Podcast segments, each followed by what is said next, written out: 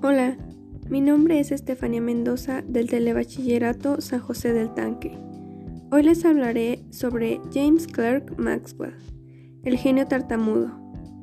Es interesante saber que todo surgió desde que un físico llamado Osterth estudiaba la electricidad que circulaba por un cable conductor.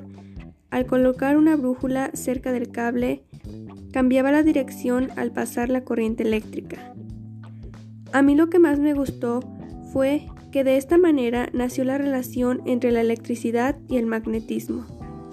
Me pareció curioso que Maxwell demostró esa relación, reduciendo un problema de dimensiones titánicas a cuatro ecuaciones matemáticas que llevan su nombre las ecuaciones de Maxwell.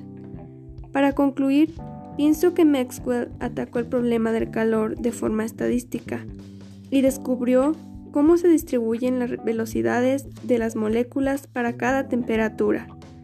El demonio de Maxwell aún asusta a más de una mente científica. Muchas gracias por su atención. Los invito a seguirme en mi canal Cerebros Brillantes. Hasta pronto.